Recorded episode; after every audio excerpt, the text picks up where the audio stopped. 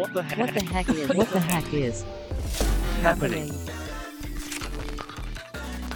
What the heck is happening? Hallo und herzlich willkommen im Podcast von Training Topics. Digital statt Papierkram, das behaupten ja viele Startups.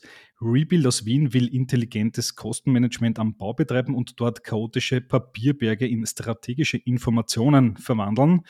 Wie das geht und was das alles auch mit Leberkäse-Semmeln zumindest am Rande zu tun hat, darüber sprechen wir heute im Podcast mit Paul Lind, dem CEO und Mitgründer von Rebuild. Herzlich willkommen. Hi Jakob, vielen Dank, dass ich da sein darf. Ja, sehr gerne. Schön, dass du heute im Podcast mit dabei bist. Äh, ich kann mich erinnern, wie wir uns kennengelernt haben. Das war der Eröffnungsabend der Vienna Up 2023. Du bist gerade als stolzer Sieger des Startup World Cups zum Event gekommen und wir haben über vieles geredet, unter anderem aber auch über Leberkäse. Was hat Leberkäse mit eurem Ding zu tun? Ähm, also genau, wir haben da, da als Team äh, super glücklicherweise den Startup World Cup gewonnen in Österreich. Können wir vielleicht eh dann später noch kurz dazu reden. Ähm, was hat Leberkäse mit unserem Produkt zu tun? Jetzt gar nichts super Konkretes, aber was vielleicht gleich auch ein guter Einstieg ist in den Unterschied, den es teilweise macht, Software für die Baubranche oder jetzt sage ich mal irgendeine klassische B2B-Software für einen Maschinenbauer zu machen was wir ab und zu machen, ist, dass wir bei einem Onboarding auf einer Baustelle für die Poliere einfach Leberkässemmeln mitnehmen oder, oder ähnliches, was dann immer ganz gut ankommt, was natürlich auch, sage ich mal, ein bisschen ein, ein Bauklassiker ist, der aber nach wie vor, glaube ich, auf der Baustelle durchaus wahr ist. Okay, cool. Also Leberkässemmeln als Door-Opener oder so. Ähm, gute Strategie. Und sie funktioniert ja offenbar, weil Rebuild ist eines der Startups im weiteren Sinn PropTech-Bereich in Österreich, die mittlerweile ganz gut laufen. Ähm, erzähl mal, was ist denn bei euch seit Start passiert? Ja, sehr, sehr viel. Also wir sind gestartet als GmbH am 10.05.22, ist also noch gar nicht mal so lange her. Das heißt, wir sind noch relativ jung. Ich glaube aber, in, dem, in den eineinhalb Jahren haben wir extrem viel richtig gemacht, aber natürlich auch sehr viel falsch. Das Gute war, dass wir aus sehr vielen dieser Sachen schnell lernen konnten. Also das hat angefangen damit, dass wir am Anfang, sage ich mal, sehr stark, ganz am Anfang mit einem, ich nenne es mal Whiteboard-Approach an die Sache rangegangen sind. Also wir haben versucht, einzelne Prozesse wirklich ganz komplex runterzuzerlegen und uns anzuschauen, was wären jetzt der effizienteste, nur irgendwie mögliche Weg, was abzuwickeln. Ähm, und haben dann aber auch sehr schnell gesehen, dass es jetzt sehr, sehr schwierig ist, wenn ich zu einem Bauunternehmer hingehe, der Prozesse teilweise seit 15, 20 Jahren laufen hat in einer Form und sage, am besten ist jetzt, du verwendest unser Tool und änderst mal komplett die Art, wie du arbeitest. Ähm, weil ein Riesenthema bei, bei Construction Software ist Adoption, also das Thema, wie kriege ich nicht nur den Käufer dazu, ähm, die Software zu kaufen, sondern insbesondere auch den User dazu, also die Bauleiter, ähm, die Polierer, die Fachkräfte auf der Baustelle und im Büro, wie kriege ich die dazu, das auch täglich zu nutzen. Und da würde ich sagen, war die größte Veränderung, die wir hatten. Wir haben unglaublich viele Gespräche geführt mit eben all diesen Stakeholdern, wo es jetzt Bauleiter, Poliere, Baukaufleute waren und haben dann uns sozusagen entlang gehandelt zu den Sachen, die wirklich im Alltag schmerzen. Und das liegt zwar, glauben wir, auch sehr, sehr stark an ineffizienten Prozessen. Es sind aber vor allem diese alltäglichen, ich nenne es mal administrativen Aufgaben, die den Leuten wirklich auf die Nerven gehen. Und haben dann sozusagen ein bisschen den Schwenk gemacht, wirklich dort anzufangen und uns einem alltäglich wahrgenommenen Problem zu widmen, anstatt noch etwas strategischer, würde ich sagen, für die Zukunft etwas zu bauen, wo ich dann wertvolle Daten in drei, vier Jahren habe, sondern jetzt sofort Zeit sparen. Mhm, okay, das klingt eigentlich äh, so, als wenn ihr das Kernproblem am Anfang noch gar nicht wusstet. Ihr habt offenbar gewusst, ihr wollt im PropTech-Bereich Software entwickeln und habt dann quasi das Kernproblem mal gesucht, um dann passend dafür die Software zu bauen, oder? Hm, würde ich jetzt nicht so sagen. Also das Kernproblem war von Anfang an klar. Das Kernproblem ist, dass ich für die Abwicklung einer Baustelle viel zu viele administrative Tätigkeiten habe. Heißt, wurscht, ob ich jetzt ein Bauleiter bei einem Bauunternehmen bin oder ein Projektleiter ähm, bei einem äh, Immobilienunternehmen. Ich habe mit dem ganzen Thema Rechnungsprüfungen, Lieferscheinprüfungen, laufende Kostenkontrolle irrsinnig große ähm, administrative Geschichten, wo ich Sachen in Excel-Tabellen eintragen muss. Es gibt sehr viel Schriftverkehr und so weiter. Und unser Weg am Anfang, dieses Problem anzugehen, war zu sagen, am besten ist ja eigentlich, wenn ich von Anfang an gleich alles digital einkaufe über eine Art Plattform und damit kann ich hinten raus dann alles gleich weiter digitalisieren und muss keine Übertragungsarbeit mehr machen. Das heißt, das Problem war von Anfang an das gleiche, die Lösung ist aber jetzt, glaube ich, eine andere. Das heißt, wir setzen jetzt nicht an zu sagen, ihr müsst jetzt euren gesamten Einkauf auf digital umstellen. Ist auch damit verbunden, dass es einige natürlich große, tolle Unternehmen gibt im Zulieferbereich und im Subunternehmerbereich, die alle Rechnungen und Co. digital maschinenlesbar hergeben können. Viele können das aber auch einfach nicht. Das heißt, es ist zwar eine schöne Idee und es wird auch sicher irgendwann so sein, dass ich alles von Anfang an maschinenlesbar und digital habe. Stand jetzt ist es aber wichtiger und das war die große Änderung. Wir setzen an, völlig egal, wie die Daten reinkommen. Das heißt, wenn ich jetzt als Bauleiter eine PDF-Rechnung habe, einen Papierlieferschein, der über unsere App gescannt werden kann, oder wenn ich ein E-Mail mit einem Dokument erhalte, wir können all das verarbeiten, eben nicht nur dieses sozusagen Plattformformat und gehen dann von da weiter und digitalisieren alles und kategorisieren es. Mhm, okay. Und jetzt ganz blöde Frage, warum gibt es das nicht eigentlich schon? Also quasi den Pain, den gibt es ja wahrscheinlich schon seit mehreren Jahren. Äh, Apps und Software gibt es auch schon seit Jahren, aber hat sich noch niemand drüber getraut oder Warum gibt es noch nicht? Es ist ein sehr kompliziertes Thema, glaube ich. Man muss sagen, es sind einige Sachen schon besser geworden. Also es war früher der Rechnungsfreigabeprozess am Bau völlig analog. Da gab es so diese klassischen äh, Plastikkisteln, ich weiß nicht, ob du die kennst, äh, wo, wo du dir da so Dokumente reinlegen kannst, kennen wir vielleicht aus der Schule, wo dann die Rechnungen dem jeweiligen Bauleiter, Projektleiter reingelegt wurden und der hat das dann so abgearbeitet und dann das Kistel, äh, also die Rechnung in ein anderes Kistel gelegt. So war das noch vor, vor 10, 15 Jahren eigentlich flächendeckend. Jetzt verwenden da viele schon die ersten, sage ich mal, Workflow-Tools, die so in den klassischen Buchhaltungssystemen kommen. Was es bis dato nicht gibt, ist wirklich was konkretes, branchenspezifisches. Das heißt, die Abläufe am Bau sind einfach andere. Typischerweise, wenn ich irgendein Material geliefert kriege als Produktionsunternehmen, stelle ich mir die Frage, wurde das geliefert? Ja, nein. 95 Prozent der Fälle ja, Rechnung wird freigegeben. Am Bau habe ich dann gut, ist diese Stahlbetonwand wirklich zu 30 Prozent errichtet worden? Nein, 25 Prozent, erstmal hin und her. Also das heißt, ich habe viel mehr ähm, hin und her mit den Rechnungen. Ich habe eigene Arbeitsabläufe, die wir ganz speziell für den Bau abdecken. Und das letzte Thema ist, es sind die OCR-Capabilities, also sozusagen, ähm, wie gut ich mit, mit Software, mit Unterstützung von auch großen Modellen von, von den äh, großen Konzernen, wie gut ich da PDF-Dokumente und andere auslesen kann. Das hat sich extrem verbessert. Das heißt, diese Art Modell zu trainieren, so wie wir das gemacht haben, branchenspezifisch, das wäre vor drei, vier Jahren noch gar nicht gegangen in der Form. Hm, okay. Woher kommt eure Leidenschaft für die Bauwirtschaft? Ähm, ist jetzt eine von mehreren Branchen. Softwarefirma kann man sich auch eine andere aussuchen.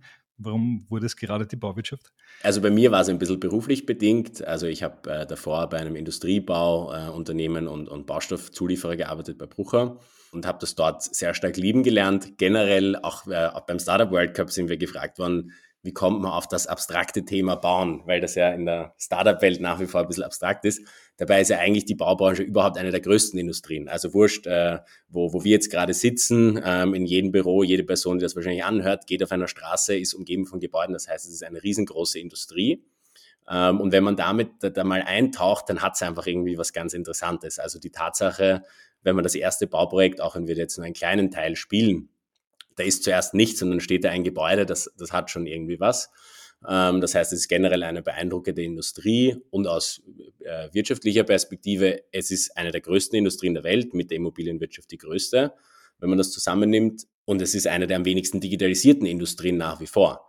Das heißt, ähm, es ist natürlich, sage ich mal, dort spannender zu arbeiten, zumindest unserer Meinung nach, wo man wirklich einen großen Impact auch haben kann. Und das geht definitiv am Bau. Mhm, okay. Das hat jetzt jedenfalls eine ganze Reihe an Investoren davon überzeugt, bei euch Geld reinzustecken. Kannst du mal ein bisschen erzählen? Es gibt jetzt eine Finanzierungsrunde. Äh, wer sind da an Bord gekommen?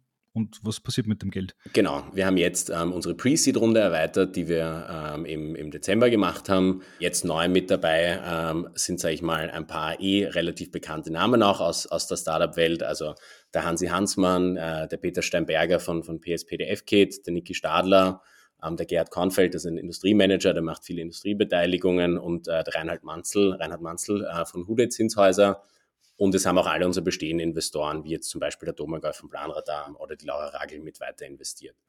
Das Ziel dieses Geldes ist, dass wir im Endeffekt im ersten Jahr sehr, sehr viel Produktforschung betrieben haben, dass wir jetzt sehr, sehr klar auf einem Pfad sind, wo wir laufende zahlende Kunden haben, wo wir sehen, das Produkt funktioniert in den ersten Steps. Es geht jetzt darum, das Produkt einerseits weiter auszubauen. Das heißt, du brauchst am Bau, und das ist auch der Grund, warum, glaube ich, ein MVP am Bau, also ein Produkt-MVP ein bisschen langsamer geht als in anderen Branchen, du brauchst gleich ein relativ starkes Set an Features, um vor allem beim Mittelstand reinzukommen. Die wollen nicht 500 unterschiedliche SaaS-Tools, sondern die wollen ein Tool, das wirklich einen gesamten wesentlichen Prozess abdecken kann. Und an dem Punkt sind wir jetzt. Und das heißt, das Geld, wenn wir insbesondere dafür, dafür einsetzen, ähm, die Software jetzt bei den Kunden weiter auszurollen, die Vertriebsmannschaft ähm, mal aufzubauen, um noch breiter in den Markt hineinzugehen. Okay, alles klar. Und äh, die angesprochenen Kunden, die es jetzt zu gewinnen gilt, sind das so idealtypisch äh, die Traumkunden, die Strabag und die POR und die, die ganz großen, weil die haben ja viele, viele Bauprojekte, wo das Tool ja irgendwie unendlich oft einsatz, einsetzbar wäre. Ne? Ja, das ist richtig. Also die, das sind sicher die größten Unternehmen. Da sind wir in Österreich ja auch durchaus speziell, weil wir mit Strabag, POR, gibt noch ein paar anderes, Vitelski, Haber, unglaublich große Bauunternehmen eigentlich für unser kleines Land haben. Unsere Kunden sind aber jetzt aktuell gerade nicht die Konzerne. Äh, man muss sagen, dass die Konzerne beim, beim Schritt äh, Digitalisierung von Rechnungsläufen durchaus ein bisschen weiter sind, auch teilweise. Die haben ein bisschen eine andere Aufstellung, wie Projekte aufgestellt sind. Können wir jetzt ins Detail gehen. Also es gibt typischerweise jetzt bei einer kleineren Baufirma einen Bauleiter und potenziell einen Polier dazu. Bei den Konzernen gibt es noch einen Baukaufmann dazu, der sich dieser ganzen Themen annimmt. Das heißt, die Belastung der Bauleiter ist ein bisschen eine andere. Plus, sage ich mal, sind die Anforderungen, die die haben, auch nochmal andere. Das heißt, da geht es dann um Anbindungen zu sehr, sehr großen ERP-Systemen, diversen anderen Softwarelösungen. Unsere Zielkunden, also um die Frage zu beantworten, sind mittelständische Bauunternehmen. Das heißt, Umsatz 5 Millionen Euro bis in die ein paar hundert Millionen äh, Euro Umsatzrichtung, ähm, sowie Fertigteilhausbauer, Modulbauer und eben jetzt sind wir auch in ersten Gesprächen mit, äh, mit Projektentwicklern. Das heißt, welche, die auch im Endeffekt viel, viel selber bauen lassen. Hm, okay. Jetzt gibt es sicher eine Reihe von Themen, die auch euch äh, bewegen. Ähm, jetzt kann man auf der einen Seite sagen, Bau, gebaut wird immer. Auf der anderen Seite Konjunktur der Bauimmobilienwirtschaft sicher auch ein heißes Thema. Auch, man muss, glaube ich, nicht mehr nur nach China schauen, um das zu bemerken. Was ist da dein Blick auf die Dinge? Gebaut werden sollte immer. Aktuell wird ein bisschen weniger gebaut. Also man, es gibt also ein bisschen einen Forward Indicator mit den Baugenehmigungen. Die waren letztes Jahr schon am, am niedrigsten Stand seit 2008, werden dieses Jahr wahrscheinlich noch einmal ein bisschen weniger werden. Das heißt, insbesondere jetzt im Bereich Einfamilienhäuser wird es deutlich, deutlich weniger. Das sehen wir auch bei den Kunden, die speziell solche Projekte machen. Es hat auch nicht nur, sage ich mal, die Gründe, also es, es gibt Zinsgründe, das heißt einfach generell ein höherer Zins, es gibt strengere Eigenkapitalerfordernisse, ähm, das heißt es gibt, sag ich mal, unterschiedliche Themen, die damit reinspielen. Ähm, gerade dort und im institutionellen Bereich, also wenn ich jetzt spreche über wirklich größere Hochbauwohnbauprojekte, sehe ich auch da, dass die Zinsen natürlich einen sehr, sehr großen Unterschied machen.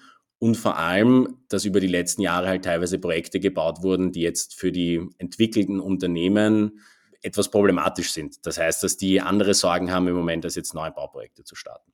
Ist also, würde ich sagen, aktuell eine Zeit, wo etwas weniger gebaut wird. Das Gute sozusagen bei uns in, in Europa, in Österreich ist nach wie vor, dass es nicht genug Wohnraum gibt.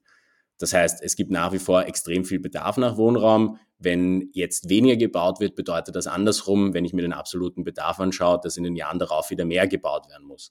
Es wird leider wahrscheinlich einige Bauunternehmen erwischen, die es nicht mehr geben wird danach.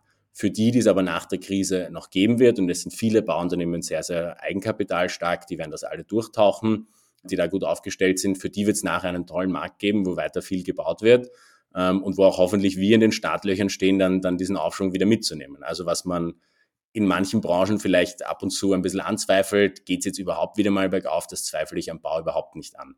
Das heißt, es ist eine temporäre Frage, es ist für viele sicher schwierig, aber es wird auch wieder bessere Zeiten geben. Mhm. Und für euch als Softwareanbieter hm, könnte man es ja auch so sehen, äh, ihr spart am Ende Zeit und Geld und Mühe. Ähm, und wenn sich Bauunternehmen jetzt in der aktuellen Situation schlanker aufstellen müssen, wäre das ja auch ein Mittel, um Kosten zu sparen mithilfe eurer Software. Ist das ein Argument? Ist, ist es absolut. Äh, das hören wir durchaus auch von Kunden direkt so.